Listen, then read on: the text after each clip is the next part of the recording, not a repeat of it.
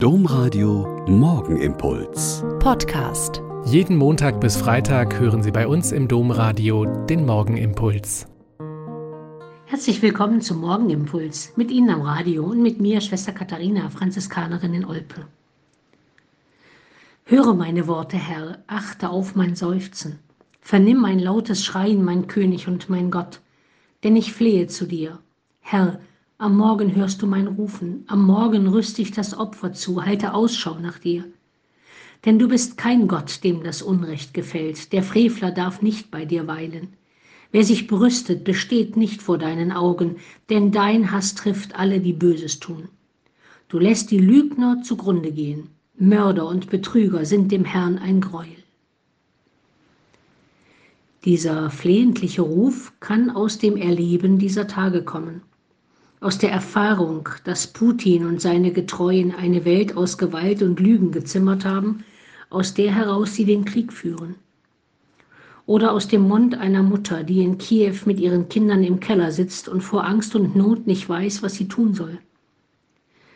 Dieser Ruf kann aus dem Mund eines wehrpflichtigen russischen Soldaten kommen, der vielleicht ahnt, dass das, was er tun soll, grundfalsch ist und allen seinen Überzeugungen widerspricht. Dieser Ruf kann auch aus dem Mund eines Kindes im Jemen kommen, dessen Vater im Stellvertreterkrieg umgekommen und dessen Mutter verhungert ist.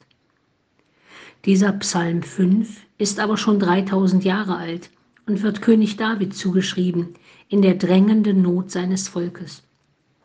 Wir wissen nicht genau, um was es sich damals gehandelt hat, aber ganz offensichtlich hatten Gottlosigkeit und Bosheit im Volk Israel, dem irdischen Volk Gottes, zu viel Raum gewonnen.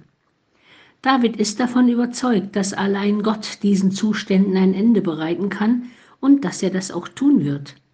Denn David kennt seinen Gott und er weiß, dass Gottlosigkeit und Böses dem Charakter Gottes vollkommen entgegenstehen.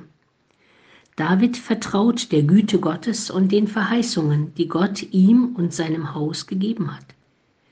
Diese demütige Haltung des Königs findet ihren Ausdruck in der Anbetung Gottes und in der Heiligung seines Namens. Diese Demut und die Ehrfurcht vor Gott unterscheiden den gottesfürchtigen Menschen von jenen, deren Leben von Lüge, Betrug und Gewalttat gekennzeichnet sind. Die Lügen und die Gottlosigkeit und die Gewalt an den Menschen sind seit Jahrtausenden da aber eben auch das Vertrauen in die Verheißungen Gottes und seine Hilfe für die Menschen, die schreiend und weinend zu ihm rufen.